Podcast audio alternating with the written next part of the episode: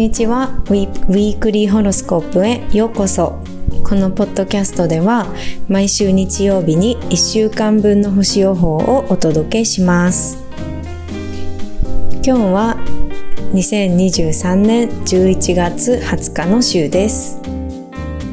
それでは早速行ってみましょう。今週は太陽と火星が伊手座に入ってね、熱意あふれるいて座シーズンが始まります。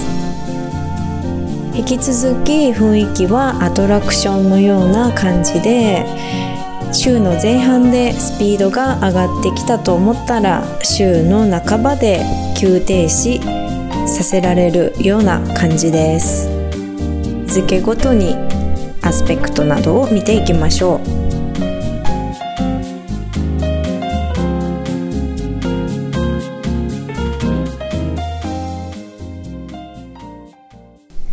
11月20日月曜日。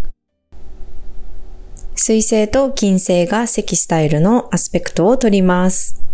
引き続きのアスペクトなんですが、対人関係にポジティブなアスペクトです。11月21日火曜日、太陽と冥王星が積スタイルのアスペクトを取ります。太陽は私たちの意志を表します。冥王星は権力について表したり、小さいものを大きくしたりするような天体です。この日は個人の力を再確認して気力がアップしそうな日です。11月22日水曜日は火星と冥王星が積スタイルのアスペクトを取ります。さっきも言ったように、冥王星は権力を表したり、小さいものを取って大きくするような天体です。火星は行動力や情熱を表します。この二つが積スタイルのこの日は、やる気や行動力がアップしそうです。そして、この同じ日水曜日に太陽が伊手座に入って伊手座シーズンが始まります。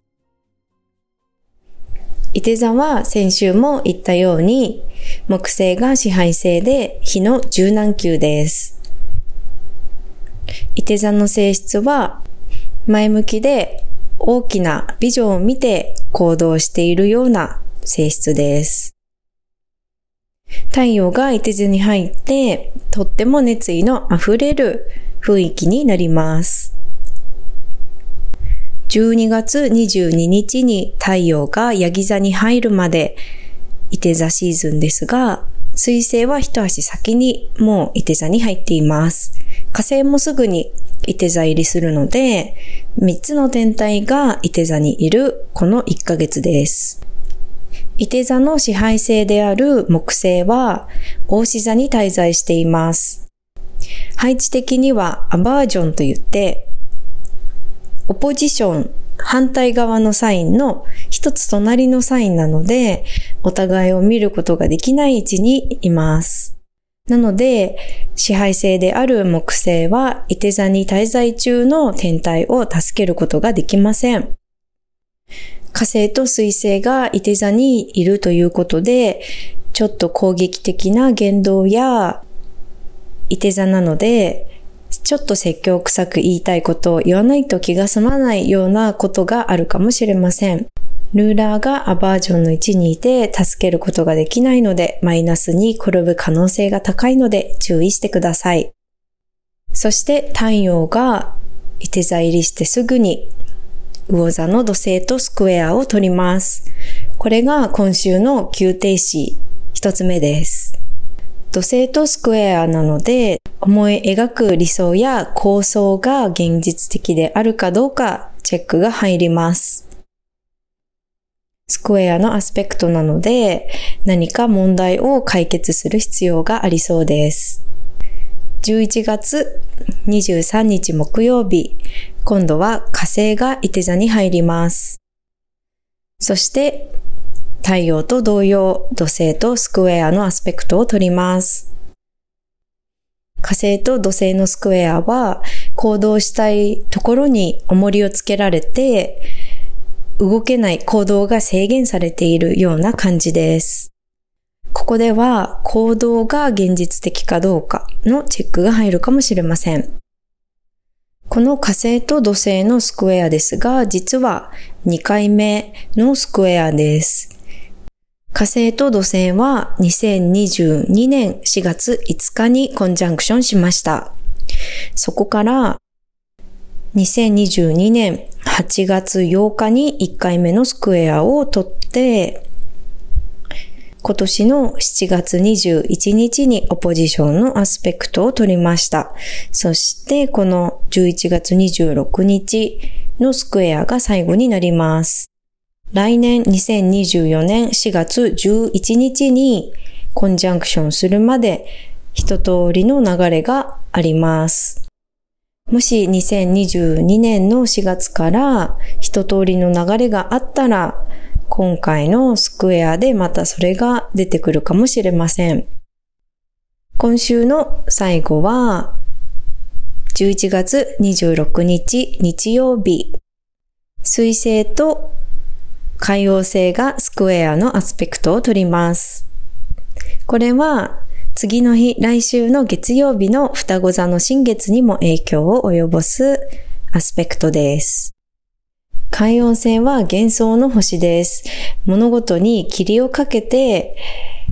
曖昧にするような星です。水星は情報処理やコミュニケーションを表します。細かいことを扱うのが得意な水星がいて座にいることで、詳細を捉えるのが難しくなるというお話をしました。いて座の水星はただでさえ詳細を捉えるのが苦手なのに、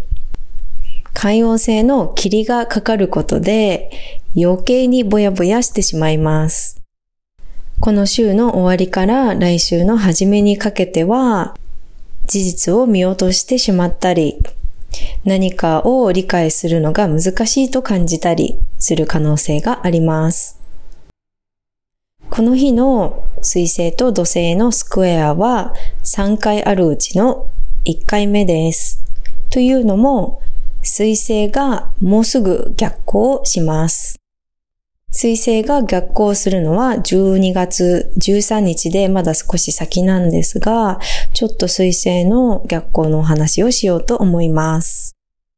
20この26日日曜日、水星は伊手座22度にいます。実はこの度数は水星が逆行して戻ってきて巡行に変わる度数です。天体が逆行を終える度数から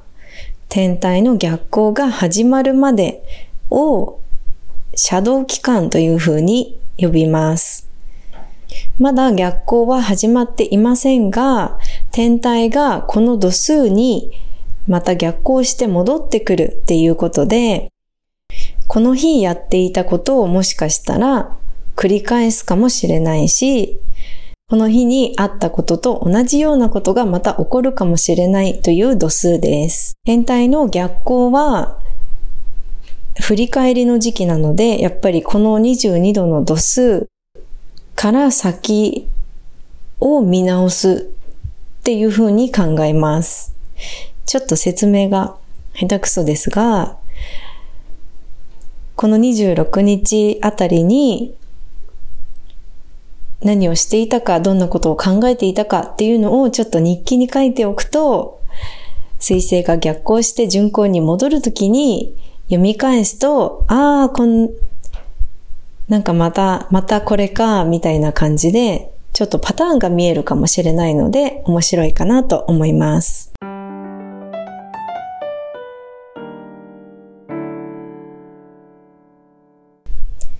ということで今日は結構さっぱり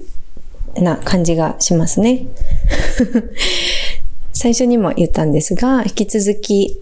アトラクションに乗ってスピードを出たところで急停止する感じが続きます。急停止なんですが、むしろなんかもうアトラクション自体が止まって動かなくなってしまうような感じがまたこの先あると思うので、安全バーを下げて人生の人生の流れに乗る感じで行こう行きましょう